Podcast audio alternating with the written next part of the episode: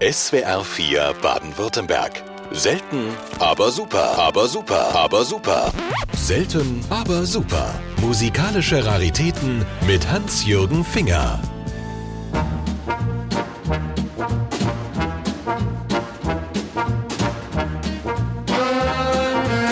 Ein neuer Klang begeistert die Welt. Dieser Slogan war Programm. 1956 erschien die erste LP von Ray Conniff mit dem Titel Swonderful. Neun Monate lang rangierte sie unter den Top 20 in Amerika und machte ihn zum führenden Tanzmusiker der Welt. Es war der Anfang einer über vier Jahrzehnte andauernden Weltkarriere und die George Gershwin-Komposition Wonderful blieb über all die Jahre seine Erkennungsmelodie.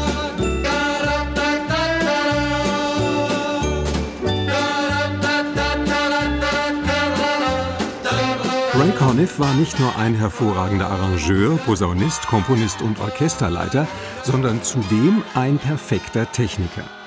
Er kannte die ausgefallensten Tricks und Gags, um aus den schwarzen Rillen die raffiniertesten Effekte herauszuholen. Er inszenierte eine perfekte Klangzauberei, indem er einen Chor einsetzte und ihn wie eine Instrumentengruppe handhabte. Das Rezept funktionierte bei aktuellen Hits genauso wie bei klassischen Themen oder Broadway-Songs.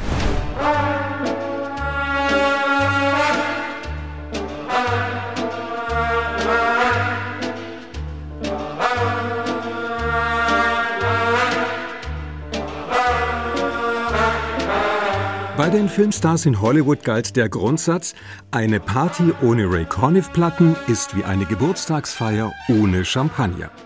Er war ein Meister des Easy Listening und sein Happy Sound prägte diesen Musikstil jahrzehntelang. Zudem komponierte Ray Conniff eine Reihe swingender Ohrwürmer, wie beispielsweise Walking and Whistling.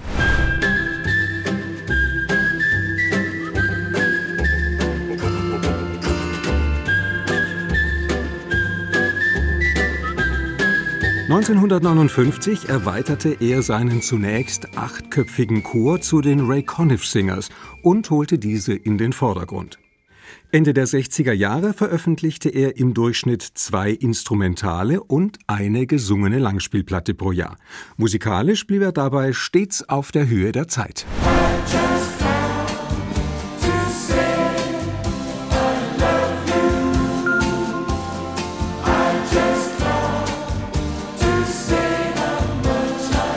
Bis ins hohe Alter blieben das Plattenstudio und die Bühne seine Passion. Sein letzter Auftritt fand im Rahmen der Hochzeit von Liza Minnelli im März 2002 statt. Ray Conniff starb am 12. Oktober dieses Jahres im Alter von 85 Jahren an den Folgen eines Schlaganfalls.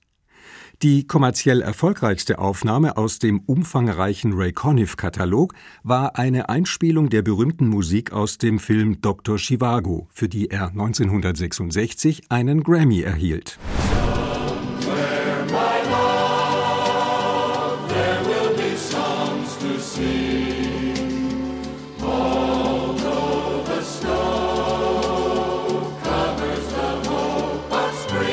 Schon in frühester Kindheit kam Ray Conniff mit Musik in Berührung.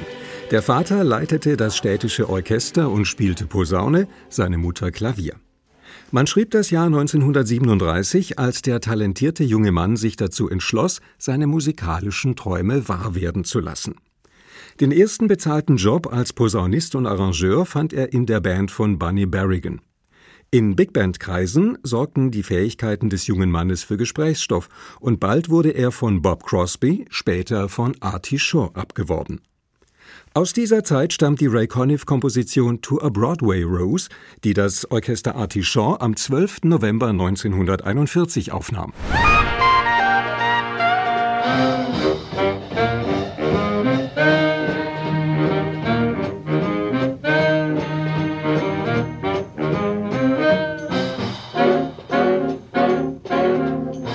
einem zweijährigen Intermezzo bei der Armee als Militärmusiker engagierte ihn Harry James 1946 als Arrangeur. Doch bald änderten sich die musikalischen Geschmäcker und der Bebop beherrschte die musikalische Szene. Harte Zeiten für den Musiker sowohl emotional als auch musikalisch. Mit Harry James Music Makers entstand am 22. Juni 1947 die folgende Platte. Die Band spielte die Ray Conniff-Komposition The Last Mile.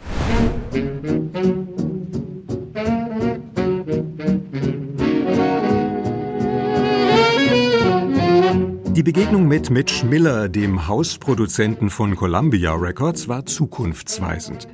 Miller verhalf ihm 1953 zu einer Anstellung bei der Plattenfirma als Arrangeur.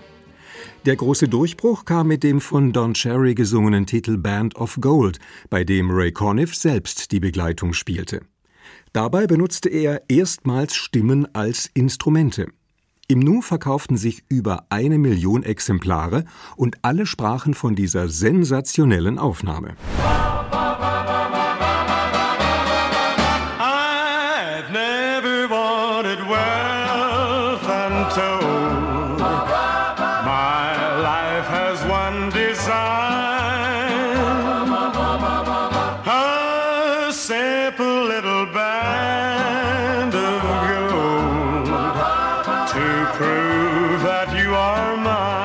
1957 komponierte Marty Robbins den Titel A White Spot Code und hatte den ausdrücklichen Wunsch, dass Conniff ihm hierzu das Arrangement schreiben sollte.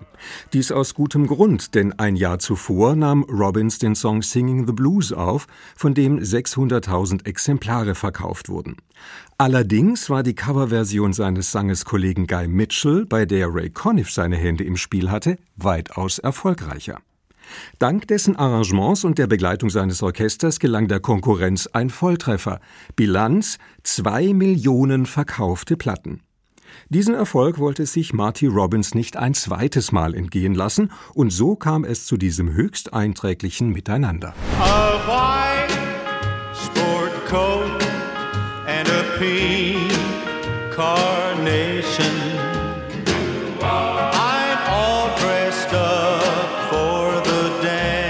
Der amerikanische Jazz-Trompeter Billy Butterfield begleitete mit seinem Spiel maßgeblich die Karriere von Ray Conniff. Die beiden Musiker kannten sich bereits seit den frühen 40er Jahren, als sie noch gemeinsam in der Band von Artie Shaw spielten. 1959 stand der Trompeter bei Conniff Meets Butterfield erstmals als Solist im Mittelpunkt. Hier ein Ausschnitt daraus, South of the Border.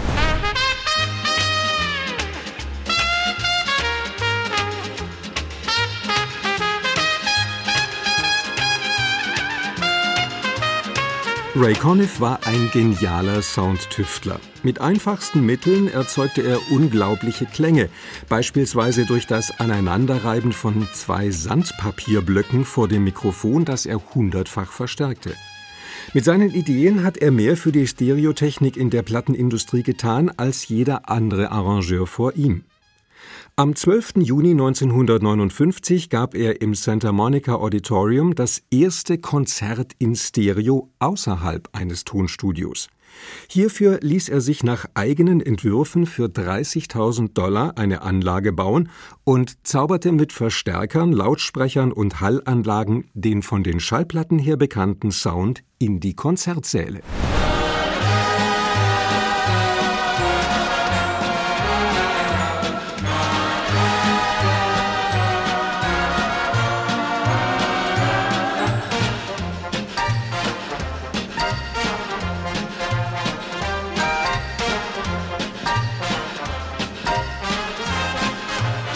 Man nehme eine ansprechende Melodie, versetze sie in rhythmischen Swing, setze einen sehr guten Chor als Instrumentengruppe ein, nehme alles zusammen in hervorragender Klangqualität auf und der Ray Conniff Sound ist fertig. So erläuterte der Bandleader einmal sein Erfolgsgeheimnis. Vor allem seine Singers, die sich aus zwölf weiblichen und dreizehn männlichen Stimmen zusammensetzten, trugen entscheidend zum Gelingen bei und ließen die Plattenumsätze in die Höhe schnellen.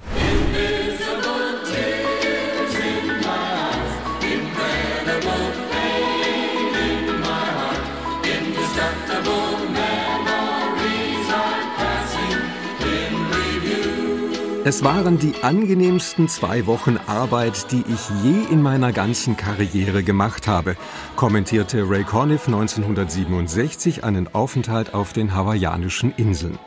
Während dieser Zeit schrieb er sämtliche Arrangements zu seinem Hawaiian-Album und zwischendurch zeigten ihm die Inselbewohner, wie man auf einer Ukulele spielt.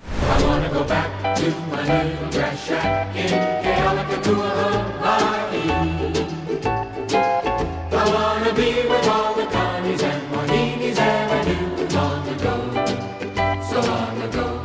1969 trat Ray Conniff im Rahmen einer Europatournee erstmals in Deutschland auf.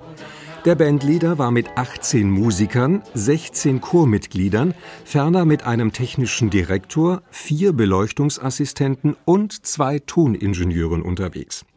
Diese Crew stellte eine der mitreißendsten und aufwendigsten Konzerttourneen auf die Beine. Das begeisterte Publikum, so berichtete die Presse, forderte Zugabe um Zugabe. Das Live-Erlebnis wurde auf einem Doppelalbum festgehalten. Ja, es kommt, es kommt. Uh, das ist der erste Teil. Jetzt müssen wir die ganzen Lied lernen. So, wir haben den ersten Teil. Da, da, da, da, da, da, da. Und dann kommt da, da, da, da, da, da, da. Ein kleines Wechseln mehr. Und in der Mitte, wir müssen für die Bass warten.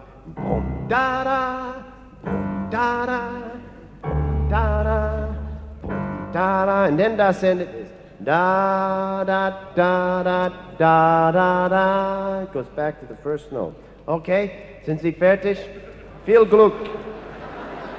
We'll give you a little background. You can go home tonight and you can all say, I sang with the Ray Conniff Orchestra in chorus. Okay? So, do a good job. If you do a good job, nächsten Jahren Sie können mit uns an der Tournee kommen.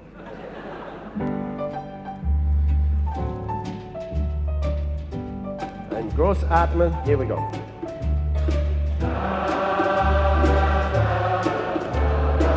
Gut, sehr gut, sehr gut. Now mit ein kleines Wechseln. Sehr gut. Na, wir müssen für die Bars warten.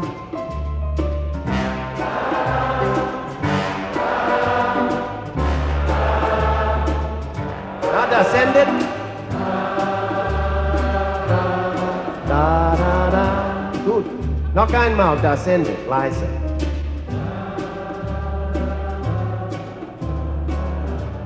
Noch einmal, das endet. Leise, leise.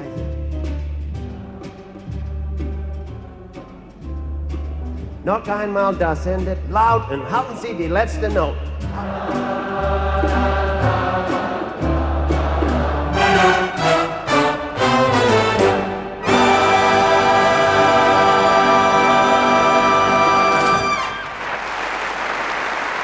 Nicht nur auf Tourneen begeisterte Ray Conniff das Publikum.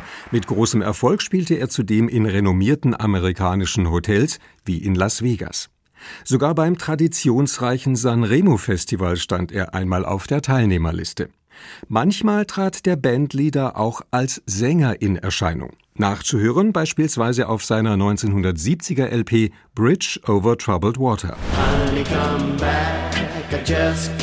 than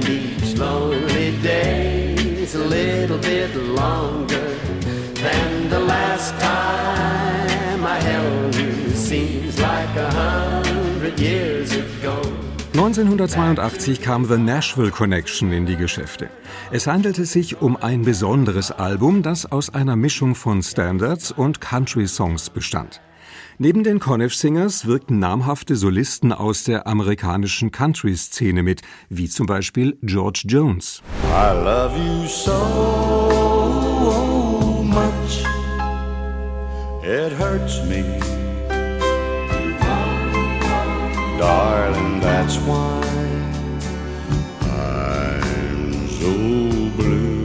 In späteren Jahren fand er vor allem in Südamerika eine treue Fangemeinde.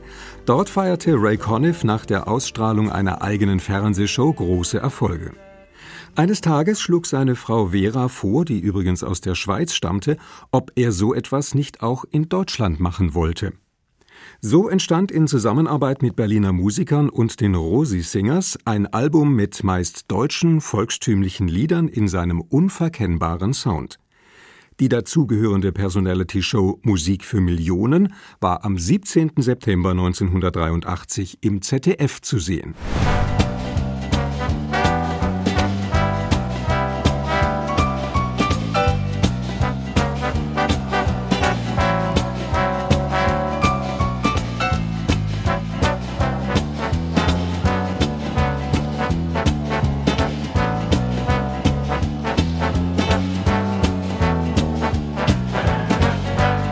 Obwohl er finanziell längst ausgesorgt hatte, veröffentlichte er weiterhin neue Produktionen.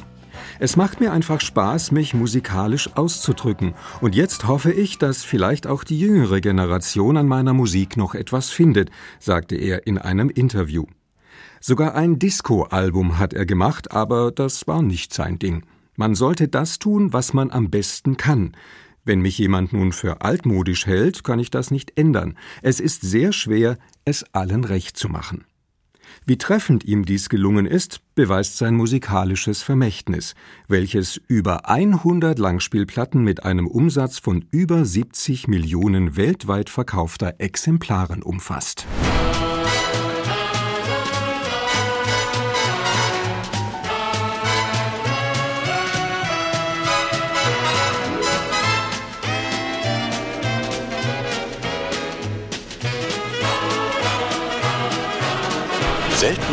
Aber super. Musikalische Raritäten mit Hans-Jürgen Finger. Kennen Sie schon unsere anderen Podcasts? Jetzt abonnieren unter swr4.de. Die schönste Musik, die besten Hits. SWR4 Baden-Württemberg.